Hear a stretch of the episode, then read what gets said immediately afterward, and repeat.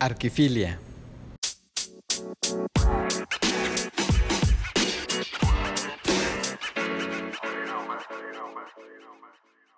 Matías Di Frena Müller, arquitecto.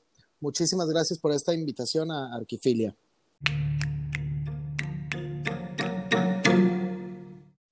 Hola, ¿qué tal? ¿Cómo están? Bienvenidos al podcast El proceso creativo de Arquifilia.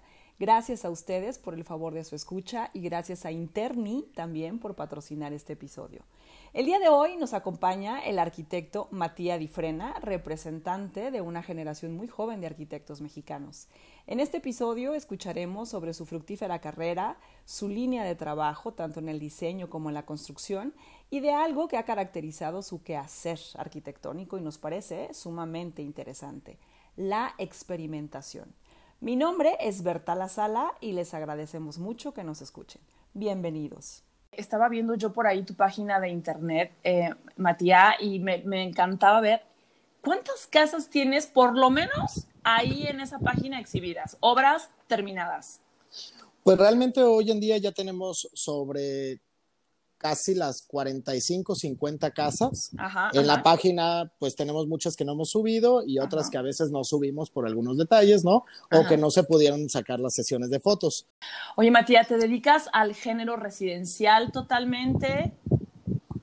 No, para nada, este, a todo un poco, pero en general me ha pasado que me toca sobre todo el género residencial, como que este fue mi inicio y de ahí partimos a que siempre fue residencial, pero nos hemos dedicado a hacer también hoteles, este, accesos de fraccionamiento, interés social, interés medio, Ok. este, y hemos manejado todo tipo de obra. Oye, cuéntamelo todo. Veo, evidentemente, eh, no suelo hacer ese tipo de preguntas, pero contigo es necesario, creo yo, bueno, para mí por lo menos, Eh, por lo menos para mí, eres Matías Di Frena, eres mexicano, pero me Sí, suena me- como extranjero el nombre. A ver, cuéntamelo todo, ¿qué pasa con ese nombre? Bueno, te platico un poco, Berta. Mira, este, yo, yo soy mexicano, pero mis papás los dos son europeos. Mi papá es italiano y mi mamá suiza. y se vinieron a viajar acá a México. Este, bueno, querían viajar todo Sudamérica y todo Centroamérica, pero se estancaron aquí en México y este, y pues aquí nacimos yo y mi hermano. Y este, por eso el Difrene y el, el Miller, mi otro apellido. De, ¿dónde, ¿Dónde naciste, Matías? Yo nací en Tasco Guerrero. En Taxco, Guerrero, y ahorita radicas en Colima. Ahorita radico en Colima y toda mi vida viví en, en Cuernavaca, en Cuernavaca, En Morelos. Cuernavaca, ok, excelente. Eh, ¿cómo, ¿Cómo es que cambies de lugar de residencia? También veía un poco, bueno, ahorita que me lo digas, a lo mejor eh, me queda un poco más claro, pero veo que gran parte de tu obra está en Colima, ¿cierto? Sí, realmente, pues eh, como comentábamos, Berta, y este, mi trayectoria es corta. Ahorita tengo actualmente 32 años. Ajá. Y este, y todos, toda, toda mi carrera la, hice en la Ciudad de México y en Cuernavaca, y con un año en, en Suiza. Entonces, al final de cuentas, saliendo de la carrera, me cae mi primera oportunidad. Este fue como muy rápida esa primera oportunidad. Me cae el terminar una casa que estaba en obra gris, una remodelación. Ajá. Y, este, y ese es el, el momento en el que cambio de, de Cuernavaca a Colima. Y esa fue la razón por la que me vine. Y según yo venía nada más por seis meses, pero a final de cuentas, pues ya llevo seis años aquí, ¿no? Cinco años y medio aquí en, en Colima, ¿no? Y la mayoría de obra la tengo construida, como no nada más diseñamos, también somos constructores. Este, Ujú. La tengo aquí en Colima, pero hemos estado ya haciendo mucho diseño fuera de, de Colima. También hemos, ya tenemos obras terminadas en el Estado de México, en Pachuca. En. Cancún. Y ahorita nos cayó la primera el año pasado este, fuera del país, que es en Guayaquil, en Ecuador. En un principio veo eh, una fructífera carrera en estos primeros años. Eh, me dices, bueno, a ver, me cayó, me cayó del cielo casi, casi, pero bueno, no creo que sea así, porque la verdad, a lo mejor la primera pudo haber sido de alguna manera fortuita, pero vienen una serie de obras y que llevan un sello muy característico tuyo. Eh, tú te sientas en Colima y viene una obra tras otra, ¿cierto? Exactamente, me, to- me toca, pues a final de cuentas, como todo fue la vida, ¿no? Porque yo llego pensando que nada más venía a hacer esa remodelación y me cae- empiezan a caer una, dos, tres, empiezan a solo los diseños y de repente me dicen, es que quiero que la construyas tú. Y entonces empieza la etapa en la que armo la constructora y todo. Y pues desde casi los tres meses de que me empecé a vivir a Colima ya traigo a mi equipo, ¿no? Y el equipo que sigo teniendo hoy en día. Y este, todo, yo creo que partió, obviamente, pues se puede decir suerte o no, pero sí también, claro que fueron las cosas de cómo lo hace uno, ¿no? Yo aparte en la carrera, pues estaba trabajando a la par, trabajé los cinco años de carrera, trabajé en un despacho en Jaspe Construcciones en la ciudad de Cuernavaca, haciendo departamentos y este, casi todo, empezó la, la, parte de que Cuernavaca estaba creciendo y empezó todo esto vertical, ¿no? O sea, que tiraban las casas antiguas y se empezó mucho la vivienda vertical. Entonces, eh, pues me metí mucho a la parte de diseño, que siempre fue lo que yo tenía pensado cuando empecé a estudiar arquitectura, ¿no? Porque a final de cuentas no todo arquitecto diseña, ¿no? Entonces, este, también mis papás son muy artísticos, este, los dos se dedicaron a la joyería, este, a las artes plásticas, los dos son músicos, siempre estuve rodeado de un, de un este, grupo de escultores, de pintores, de músicos. Entonces, todo esto creo que también parte que tienes mucha idea, ¿no? Y como tú lo mencionas, tal vez eh, obviamente, pues llevo muy poco de carrera, tal vez de alguna manera, pero por otro lado, creo que sí llevamos como una línea, una cierta línea, que sí, sí tiene una, pues tiene algo diferente tal vez el, diseño que hacemos, ¿no? Tiene tal vez un poquito de sello y que cada vez se está mejorando, porque a final de cuentas estamos aprendiendo muchísimo de los errores y sobre todo por la que llevamos la construcción a la par, ¿no? Oye, cuéntamelo todo, o sea, Colima es la ciudad, la ciudad esperada por los arquitectos o a ti te dieron la bienvenida con los brazos abiertos. Hay eh, veo que tienes grandes residencias. Em, no sé, eh, ¿de cuántos metros cuadrados estamos hablando, por ejemplo? Toda esta serie que tienes eh, que se llama Nicteja, Inisuk, Nero, y ese, son grandes. Sí, casi todas estas casas estamos hablando de casas entre los 500, de 450 a 900 metros cuadrados, ¿no? La mayoría. Y realmente para Colima son las residencias muy grandes, ¿no?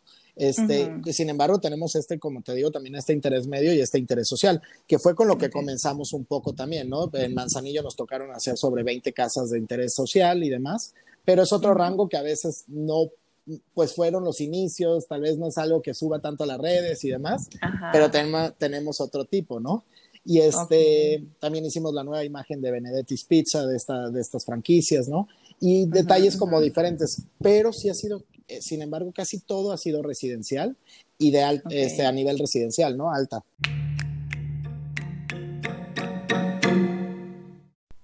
En este segmento hablamos de la experimentación con materiales. Le pregunto sobre la geometría también, sobre los grandes volúmenes que manejan su obra, la mezcla de materiales. Hablamos eh, sobre el uso del concreto, la pigmentación, este concreto pigmentado que usa él mucho, los muros de tierra compactada también y bueno, pues el uso de otros materiales propios de la región. Esto es lo que nos dice. Veo como mucha geometría en lo que es el diseño. Eh, quizá también es la parte que, bueno, que, que, prioriza la fotografía, pero bueno, era lo que yo estaba viendo en tus residencias. Cuerpos como muy grandes, como, monumentales. Bueno, monumentales quizás es una palabra demasiado grande para una residencia, pero sí cuerpos grandes, ¿no? Este, sí que, que imponen de alguna manera por el tamaño, por la forma, por la geometría. ¿E-, ¿Es correcta mi apreciación? Claro que sí. De hecho, como el concepto principal que manejamos en el despacho, que siempre arranqué con eso, es que los mismos espacios de, de, estas residencias o de la, arquitectura que vayamos a hacer formen estas volumetrías, ¿no? Es a final de cuentas como un juego de volúmenes pero siempre pensado ante todo en todo esto que es este el funcionamiento de la casa, ¿no? Entonces, lo que tratamos de sacar provecho es no poner tanto detalle y demás, sino tratar de sacar estos ejes lo más limpios posibles, que a veces, por más que no sean tan grandes los frentes o demás, tratamos de jugar con estas perspectivas, ¿no? De hecho, hay una casa que tenemos, una casa Calet, que tiene un frente de 10 metros, pero logramos que la cochera estuviera como al frente y la volumetría para atrás, y entonces tratamos de, hacer que esto se vea más imponente, ¿no? Si lo ves mucho, tenemos volúmenes muy, muy altos verticalmente, otros horizontales, y lo conjugamos mucho con estos detalles más finos, a veces con estas vigas de acero, a veces con, con el acabado más fino, con un tabique, con una celosía, con algo que rompan un poco estos volúmenes tan, tan toscos tal vez o tan grandes, ¿no? Oye, justamente eh, tocaste el punto de los materiales y era algo que te iba a preguntar. Veo que utilizas em, e, elementos eh, combinados, utilizas el concreto aparente, elementos como madera, siempre aparecen eh, también ahí, em, acero, por ejemplo. Ah, en ocasiones piedra y todo en la misma, en el mismo plano a veces, bueno, la misma fotografía. Entonces, no le temes a la combinación de materiales. No, de hecho es algo que me gusta, es sobre todo esa inquietud que yo siempre tengo por explorar y experimentar materiales, ¿no? A final de cuentas, este, es muy respetable y es algo increíble. A mí me encanta la arquitectura, que es más pareja a veces, que hay despachos arquitectos que hacen, por ejemplo, pura arquitectura blanca, pura arquitectura con chucum, pura arquitectura de tierra compactada. No sé, hay líneas, ¿no? Y hay otros arquitectos que no, y este, y me encanta esa parte, pero sinceramente es algo que como yo en lo personal, como no sé si sea la, ahorita la juventud o el eh, tratar de explorar qué es lo que más me gusta, pero siempre traigo esta inquietud por explorar y experimentar con materiales. Además de que es algo que me encanta como también para, de alguna manera lo veo y lo creo que ha estado pasando porque ha habido este, altas y bajas, como en todo, en todo momento, ¿no? Y al ver estas bajas, este, tengo a veces que guardar a todo el equipo y no lo quiero, quiero, no quiero recortar el equipo y demás, estoy hablando más de la mano de obra de, este, por la construcción. Y es que en donde metemos como tratar de hacer esta mucha experimentación de materiales, ¿no? Tratar de aprovechar los materiales de otra parte. Y si tú puedes ver, por más que se vea tal vez una línea de nosotros, tenemos arquitectura tal vez en concreto beige, otra en concreto. Nuestro fuerte, la verdad, es el hormigón y el concreto, pero no porque sea de nosotros, parte de nosotros, sino que con eso arranqué y me ha ido pidiendo más el cliente esa parte, ¿no? Pero si ves, tenemos de repente una arquitectura, una casa la blanca, que es este con pura celosía tradicional mexicana y toda blanca, otra de puro tabique, ahorita estamos eh, haciendo una de concreto negro, eh, a la vez estamos haciendo una de tierra compactada, y es este, esta constante experimentación y inquietud, pero yo creo que a la vez estamos tratando de jugar exactamente lo que tú decías, Berta, de tratar de eh, que a final de cuentas mezcles piedra, este, acero, eh, no sé, algún otro, algún concreto, algo, que tengan, que tengan, pues que se correspondan, ¿no? Que tengan algo, que, que se lleven bien esos materiales. Y eso es lo que, que siempre tratamos de intentar. Vi un par de cosas que me llamaron la atención en la lectura de la descripción de ciertas residencias. Eh, los muros de tierra compactada y también la pigmentación del concreto. De hecho, veía eh, que decías concreto beige, concreto negro. Este, cuéntame esto, ¿cómo es que manejas esta técnica, por ejemplo? ¿Cómo decides incursionar en ella? ¿Es difícil? ¿Es fácil? ¿Qué beneficios tiene? Mira, lo primero que pasó es que la primera residencia que me tocó hacer, mi primer diseño ya, porque llegué por una remodelación, pero el primer diseño que me toca es una casa residencial eh, de 350 metros cuadrados. Sí, sobre todo yo creo que sí marcamos un poco, este, que veían las casas todas, pues de alguna manera parecidas o otro tipo de diseño, otro tipo de, arquitectura. Y como que sí rompió mucho ver este monolito de puro concreto aparente con vigas de acero a nivel residencial, que tal vez suena una locura si lo escucharas en Guadalajara, si lo escucharas en la Ciudad de México, en Monterrey, donde sea. Pero aquí en Colima sí nos había visto como a nivel residencial tanto esa parte, ¿no? Entonces nos empiezan a llamar mucho por el concreto y este, entonces empieza mi constante experimentación en tratar de que no todo fuera igual, ¿no? Que siempre fuera el concreto gris. Empezamos con el concreto beige porque me dice un cliente, me encanta el concreto, pero no me gusta, este, no me gusta el que sea gris, no me gusta el gris, o sea, me gusta la textura, me gusta todo, pero no me gusta el que sea gris. Entonces nace la idea de meterle al concreto la misma tierra de la zona y es una, eh, una casa que se llama Casa Nicteja, que agarramos la piedra de potrero, que es esta, esta piedra café, porque es la única piedra café en Colima, y la mezclamos con estos muros de piedra y el concreto pigmentado con la misma tierra del terreno. Ah, y logramos que también se escondiera. Y luego nace la inquietud de hacer un concreto en placas, después sale la inquietud de hacer un concreto, que es esta, una casa que acabamos de terminar recientemente, que fue el tratar de, por lo mismo que dices tú, de qué virtudes tiene el concreto aparente, al ver que realmente tú estás atrás de un muro de concreto aquí en Colima, donde es una zona tan cálida, y sientes como si fuera un búnker, a final de cuentas tú sientes hasta fresco atrás de él, ¿no? Entonces nace la locura de hacer una casa de concreto negro, que es el color que más absorbe el sol, para intentar esa parte. Y hoy en día entras a esta casa que es nuestra casa Nero, que este, próximamente subiremos ya más fotos y todo. Y este, y tú la sientes fresca, es la casa más fresca que tenemos, casi, casi. Entonces, aquí nace ese, ese tipo de experimentación, ¿no? Y a final de cuentas empieza a ser algo complicado con el equipo y todo, eh, que busco un equipo que empiece a hacer la siembra, luego me empiezan a ofrecer este tipo de siembras ya prefabricadas, más exactas, más perfectas, pero siempre nos quedamos con la idea de manejar estas más artesanales por el tipo artesanal que nos gusta, ¿no? De que realmente se vea que no es la, la siembra prefabricada, sino siempre hacemos esta como se hacía antes, con la duela y con que cada tabla es diferente, ¿no? Sí, ¿Qué pasa con esta parte que me cuentas de tierra compactada, los muros de tierra compactada? Y te voy a decir algo, ¿eh? Esta, esta pregunta eh, me la dijo alguien en particular, oye, pregúntale de los muros de tierra compactada. Y dije, bueno, está bien, le voy a preguntar. A ver, ¿qué nos puedes decir de eso? ¿Es difícil? ¿Es fácil? ¿Por qué los utilizas? Este, tiene su ciencia este asunto. Cuéntamelo, por favor. Claro, así como el concreto, empezamos a, tratar de manejar, yo creo, de una manera muy buena el concreto. Cada vez, este, pues vas aprendiendo más. Siempre sale una sorpresa en los muros de concreto, ¿no? No es algo que puedas saber, ¿no? De repente tú abres el muro y te salió ahí un hormigueo, ¿no? Pero empezamos a saber tantas cosas del concreto que de repente también intentamos, este, empezar a hacer algo diferente. Queríamos tratar algo diferente. Y empecé a estudiar un poco la tierra compactada y empecé a entender que también al ser muros de 40, 50, 60 centímetros, son muros muy frescos, ¿no? Y es una arquitectura que se usaba desde hace años para mantener este, frescas las casas, esta tierra, ¿no?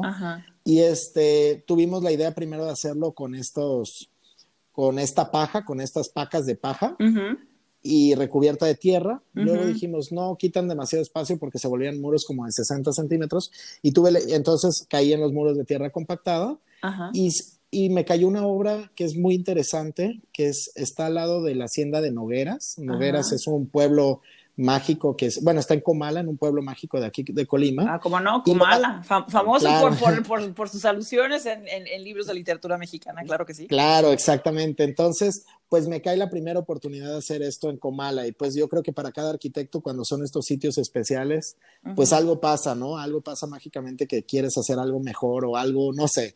Em, empecé a estudiar mucho todo esto y para nuestra suerte queda este terreno al lado de la casa de Rangel Hidalgo. Rangel Hidalgo, eh, no sé si lo ubicas, es un pintor, este, hacía muebles, herrería. Ah, no, no sabía, mira qué bueno que me lo dices. conocido. Ajá. Y, y, de él es la hacienda de, Nogueras. Y él ahorita se la, bueno, ya es de la Universidad de Colima porque la, la, donaron, la hacienda de, eh, la Universidad de Colima eh, la está cuidando y es un museo donde están todos sus cuadros, cómo vivía, su casa, es un jardín botánico y demás.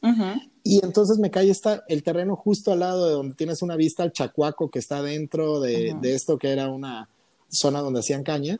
Y entonces mi idea fue pues mezclar un poco de la artesanía del mismo lugar entonces nace este proyecto con la tierra compactada, que es Espacio Cap, este, nuestro proyecto se llama así, y este, mezclamos sobre todo vigas de palma, que la palma es típica de acá, bueno, que hay muchísima en Colima, ¿no? Sí, claro. Y este, los muros de la piedra de la misma zona, logré conseguir en los pueblos de alrededor a la gente, a los artesanos que hacían esos este, techos de petate y a la vez conseguía los herreros que eran sus, los herreros que trabajaban en su taller, los, los aprendices, ¿no? Entonces, está increíble porque eran puros elementos de ahí. Entonces, como tuvimos que sacar tanta tierra porque era un, un terreno a desnivel, aprovechamos la tierra y este, y pues sí, no te voy a decir, es algo complicadísimo de manejar.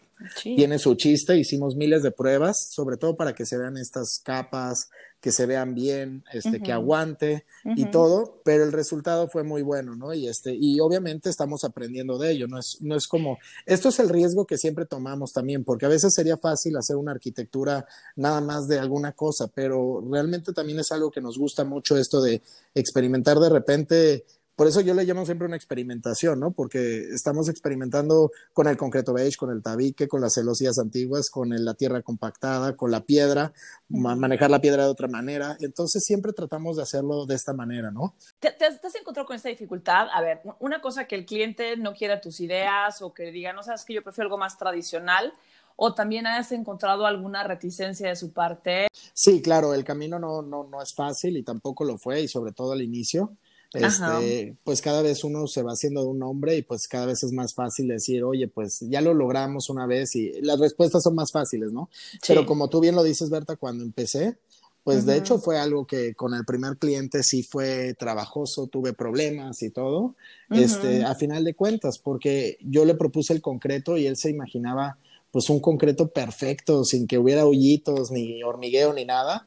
Como que nunca pudimos dejar bien el concepto. Tal vez le gustaba el concreto, pero pensaba otra cosa. él tenía algo en la cabeza y otra cosa, ¿no? Sí, claro. Tuve que comprar, eh, para no hacerte el cuento largo, compré como 20 libros de concreto este, para demostrarle que aquí en Australia, en Canadá, en Europa, en todos lados, el concreto no era perfecto, ¿no? O sea, que siempre tenía, le enseñé obras de cualquier arquitecto del mundo, este, que tenían estas imperfecciones y que es parte de la arquitectura, pero eso fue un problema grande y nunca quedó satisfecho, yo lo creo, de, a final de cuentas, ¿no? Luego, si esto es, es algo, un riesgo también para el cliente, yo creo que aquí es gran parte de cómo lo maneje uno con ellos y este, el decirle por qué y por qué no copiar la casa que les gustó, porque a veces te contratan porque les gustó tu casa y quieren hacer algo, una réplica casi casi. Y este, y ellos creo que la labor de estar platicando, conociéndolos, diciéndoles qué podemos cambiar y proponer. Y, este, y hacer muestras, eso es la parte buena de que no nada más diseñamos, porque si nada más diseñáramos, pues tú entregas el, el proyecto y dices, estos materiales van, pero tú nunca estás en obra comparando casi materiales y demás. Aquí como a final de cuentas nosotros la construimos, estamos eh, cada semana con el cliente y podemos hacer 10 muestras de materiales y 10 muestras de esto, este, estar platicando. Y es algo que a mí en, el resto de proyectos, por ejemplo, fuera de Colima, sí se me complica un poco más o muchas veces veo errores que tal vez, o cosas que a mí no me gustan, que en lo personal hubiera cambiado, pero que a veces por la distancia es difícil, ¿no? Claro, ¿cómo vas a hacer ahora que tienes una, una, una obra en otro país? Esa, pues yo creo que ahí no va a ser tanto problema. También creo que es parte del cliente, porque a veces contratan a otro constructor y nunca más vuelves a saber de ellos, casi, ¿no? Pero hay gente que sí te, hay muchos proyectos, este, tuve en el Estado de México un, dos, eh, dos condominios y era de cada mes ir, casi, casi, ¿no? Y cada, era una retroalimentación constante. Y con los de Ecuador también, pues nos quedamos una semana cuando fuimos ahí con ellos, casi, casi todo. Entonces la idea es ir cada, cada dos meses, ¿no? Para ir mínimo en el transcurso unas cinco veces, ¿no? Nos queda claro que la experimentación es el sello de Difren Arquitectos. En este segmento le pregunto también cuál es su proceso creativo y bueno, tocamos puntos como la arquitectura del paisaje y brevemente también sobre la colaboración de importantes interioristas en sus diseños. ¿Escuchamos? Y algo que sí nos han dicho mucho es que las casas que hacemos siempre tienen mucho carácter de la gente que la habita. Y eso es algo de lo más bonito que se siente cuando terminas una casa, que realmente puedas comer en la casa con los clientes y, este, y que veas que la disfrutan y que la gente te diga, es que les quedó perfectamente a ellos y así. Es cuando te dices, estás este, conociendo bien al, lo que estaban buscando. Y bueno, partiendo de esto, es que los conocemos también que este, empezamos este proceso porque preguntamos materiales que les gusta, que no, que esto. Bueno, obviamente como se empieza, ¿no? Pero siempre tratamos de analizar también el sitio mucho. Trato de diseñar, casi siempre que diseñamos es en el terreno. Eh, no es como que nos sentemos en la oficina, o al menos yo, ¿no? La, idea, el bosquejo principal, ¿no?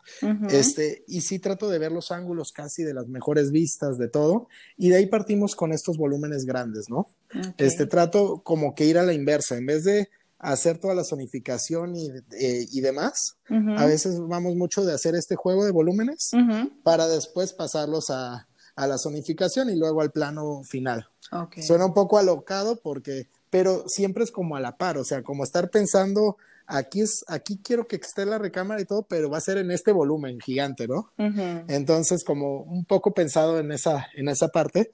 Y, este, y de aquí ya pasamos al, al primer proceso, que es la volumetría, y ya después partimos un poco con lo que te decía también en, en, obra, ¿no? De ver los materiales y todo, que es una parte que nosotros nunca es como que la casa así te va a quedar, o sea, tal cual como el render, sino que realmente es algo muy que vamos siguiendo mucho con el cliente, ¿no? De tratar de llevarlos de la mano, de, de podemos este, cambiar esto, podemos hacer esto, la verdad, yo te propuse esto, pero ya viéndolo en vivo, creo que va mucho mejor esto, ¿no? Entonces, esa también, pues no es de diseño tanto, es de diseño, pero ya a la hora de construir, ¿no? Otro gusto que también traigo yo un poco, en Cuernavaca hay miles de viveros, ¿no? Sí. Este es la ciudad de la eterna primavera y se da todo allá. Entonces, eh, mi mamá también lo traía siempre de toda la vida, este, pues el jardín era lo más importante para ella y conocí mucho también de plantas por un poco por eso, ¿no? Porque sí siento que la vegetación es parte de lo más, de lo más importante en una, en la arquitectura y también el cómo vas a sentir esa casa, ¿no? Si quieres sentir un, un, un espacio fresco, si quieres algo más seco, algo más limpio, algo, ¿no? De esta manera. Sí, yo noto que tienen un marco muy importante en la parte de la parte verde, ¿no? En, en, tus casas, por lo menos eso es lo que he visto y, y, me gusta mucho. Entonces pensé que a lo mejor hacías alguna colaboración con algún otro despacho, con alguna otra firma. ¿En el diseño interior también intervienen ustedes únicamente? No, interveníamos nosotros en lo que nos pide el cliente, a veces hacer los muebles que son, este, que se pueden hacer con carpintería y demás ahí. Este, al principio llegué a hacer dos casas que sí fue un poco como casi todo de nosotros, pero después empezó a hacer también casas que en Colima como que todavía no hay ese, se, se, apenas empieza mucho, la, o sea, el contratar arquitectos, o sea, de alguna manera no había tanto ese, el que contrataras un arquitecto y menos un interiorista, ¿no? Entonces, también por esta parte, apenas está como naciendo. Ahorita en los últimos proyectos eh, nos acabas de ayudar en uno Victoria Plasencia, de ahí de Guadalajara. Ah, estamos, sí. estamos haciendo otro con Mumo ahorita. este, con Sofía Aspen en Hidalgo. Entonces, está padrísimo porque hay veces que sí es una decepción, ¿no? Porque a veces entregas la casa y como también, digo, a veces este, llegas y dejas la casa y, y, como ya no alcanzó para los muebles o el interiorismo, es todavía lo que traían y todo. Y pues sí es un poco lamentable, ¿no? Pero eh, se entiende perfectamente porque es a final del, por el presupuesto, ¿no? Claro, claro, sí. Mira, Victoria Plasencia sí estuvo con nosotros por aquí en un podcast y también creo que es una aportación muy importante y de gran experiencia.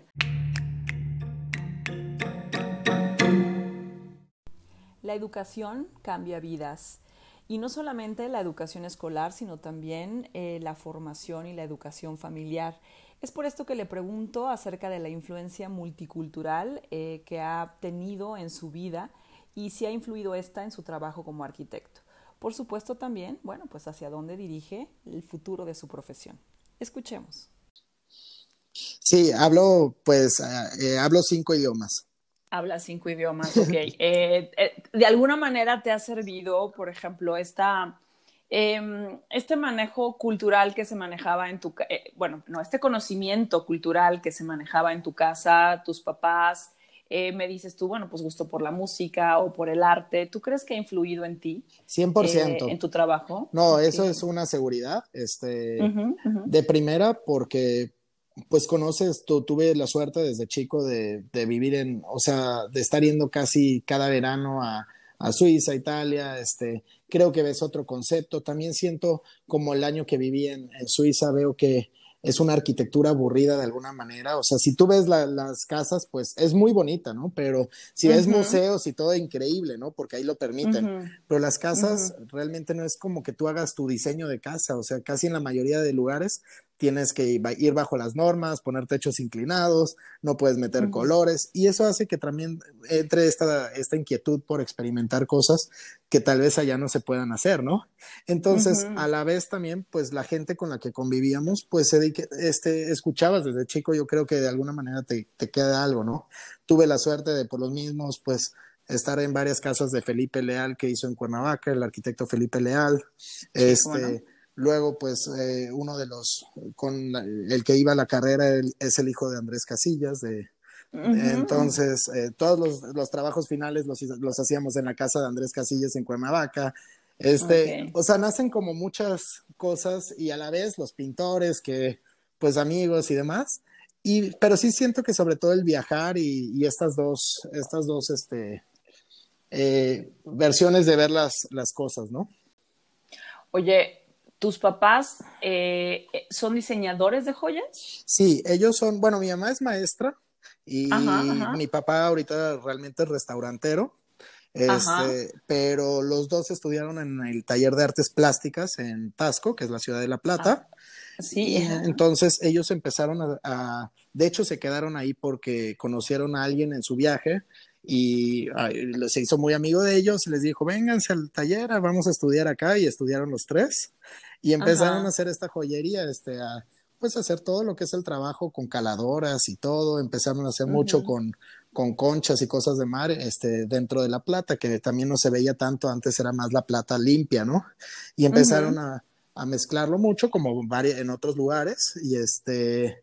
Y pues ahí fue donde pues realmente estudiaron aparte de su carrera eso. Los dos lo dejaron a los años, este, no, no lo llevaron tanto tiempo. Y, este, y así fue la historia. Pues el suizo lo sé por mi mamá, siempre nos ha hablado en suizo, el alemán por la escuela y porque es el, eh, la lengua eh, que, se, que se habla en Suiza, a final de cuentas, porque el suizo nada más es un dialecto, ¿no? Y el italiano por mi papá, inglés por escuela también, y el español de aquí, ¿no? No, bueno, maravilloso. y, no, y luego mi mamá sabe siete y mi papá seis, todavía más. Ok, eso me parece muy bien. No, bueno, está bien. Dije, bueno, Aurora, para que me cuente porque habla, habla más de, digo, dices dos idiomas, bueno, ¿qué? No, y tantos, ¿qué y me lo preguntaba también Carlos y Diego, no, es que realmente es que, no, no es como que yo hubiera dicho, ah, voy a ir a estudiar este, esto, ¿no? Pues a final de cuentas, solito se dio, ¿no? Eres, eh, eres alguien joven de, de sonrisa fácil. Em, entonces, dime tú, creo que estás eh, disfrutando tu momento en la arquitectura, ¿me equivoco? No, claro, y de, veras que sí, y pues como lo puedes ver también es, si alguien no le agarra tanto cariño a esto, es difícil de, quedarse tanto tiempo, ¿no? Entonces, es un trabajo pesado, este, lo sabemos todos, ¿no? Sí. Más el, el llevar obra, eh, mi tío tenía un tío que falleció, dijo, haz diseño, diseña, pero nunca vayas a llevar obra porque te vas a volver loco y te vas a acabar la vida, ¿no? Pues, pues entré a Colima y en Colima, como te decía, no, no se pagaba el diseño, casi, casi, de alguna manera, o sea, digo, se, sigue viendo, es raro, ¿no? O sea, porque no, es que parece locura, pero es tanta diferencia con Guadalajara que este que como acá todavía hay despachos que todavía te dan, eh, que nada más van por sobre la construcción y la construcción y la construcción, sigue siendo eso, ¿no? Entonces, eh, si nace esta, pues, esta parte de, obviamente yo voy a diseñar, pero tuve que empezar a construir porque si no, no sobrevivía, ¿no? Y porque claro. le empecé a agarrar, yo dije, pues la construcción que me va a interesar y ahorita pues me encanta más, la, me gusta más la construcción que el diseño, casi, casi, ¿no? Oye, fíjate que el otro día estaba leyendo un Twitter de un buen amigo nuestro, Jorge Luis Hernández Silva, ah, me reí tanto con Jorge Luis. Bueno, más bien él no sabe que me reí con Jorge Luis, espero que no, que, que me, luego le voy a explicar cuando me escuche esto. Pero eh, estaba diciendo, híjole, no me, ¿por qué no me enseñaron en la escuela a cobrar? este, decía, ¿no? El Twitter, dije, seguro algo le pasó a Jorge Luis, ¿no? Este, y, y, bueno, venían una serie de contestaciones allá en el tweet eh, dime, tú estás, eh, yo creo que a nadie nos enseñaron o no nos esperábamos mucho eh, ciertas sorpresas de la vida del arquitecto, ¿no? Y me dices tú ahorita cosas del diseño y de la paga y de la construcción. ¿Tú has sabido resolver esto? Pues poco a poco, es algo que me sigue costando, yo creo que tal cual como lo dice. Este, y seguido pone unos tweets así que también me dan pues mucha risa o algo y ah, detalles y, que yo lo veo muy, o sea, lo comparto mucho con él, o sea, como que digo, ah, esto, o sea, pero sí, es, es, y te digo, a final de cuentas, cuando yo veo lo que, que, puedes cobrar acá en Colima, que también es, te tienes que meter, porque si de plano cobras y están los otros que no cobran, pues es muy difícil, ¿no? Entonces, este, pues también es cierto que desde el inicio, pues también trabajé muchas cosas casi de gratis, se podría decir, pero creo que es parte, porque también no puedes decirle a los estudiantes, tienes que salir a la vida a cobrar bien, pues te tienes que ser de, o sea, tú tienes que empezar a ser alguien, ¿no? Este, no es como nada más, yo no veo esa parte de que valora tu trabajo y todo. Pues sí, pero también todo el mundo tiene un inicio, ¿no? Y este, y para poder cobrar, pues este, tienes que empezar por algo y tienes que tener, como lo decías antes, si te ven joven y si te ven así, pues dicen, ¿cómo voy a pagarle tanto a este y demás, no? Y después ya empieza a fluir solo, pero si es una parte que no nos enseñan, es una parte complicada también. Y este, y también el llevar a obra, este, pues sí es otra parte más complicada, porque siempre lo que vaya a hacer dinero siempre es complicado, ¿no? Pero te ha salido muy bien y te felicito por eso. Me encanta que hayas dicho, eh, primero que nos escuches, te lo agradezco mucho, que escuches el proceso creativo, eh, tu interés, tu interés por, bueno, eh, por, por, formar parte de él también, te lo agradezco mucho. Y, dime, creo que, creo que eh, bueno, los años que llevas, eh, no te podría decir, oye, ¿qué esperas para el futuro después de que hiciste esto y esto y aquello? Porque generalmente les pregunto eso. Pero de todos modos sí te voy a decir, o sea, como si fuera una entrevista de currículum, ¿y qué esperas para los próximos cinco años? ¿O qué quisieras que viniera para ti? ¿Te empiezas a cambiar de Colima? ¿Qué, qué, qué crees que viene? La verdad, este, estoy bien a gusto aquí en Colima, eh, me veo viviendo aquí este, obviamente llevando proyectos en otro lado. No quisiera vivir en otro lugar, es un lugar donde se vive muy tranquilo por las distancias y todo. Es algo que también me ha ayudado, que puedo llevar 12 obras a la vez, cosa que en otro lugar tal vez sería imposible.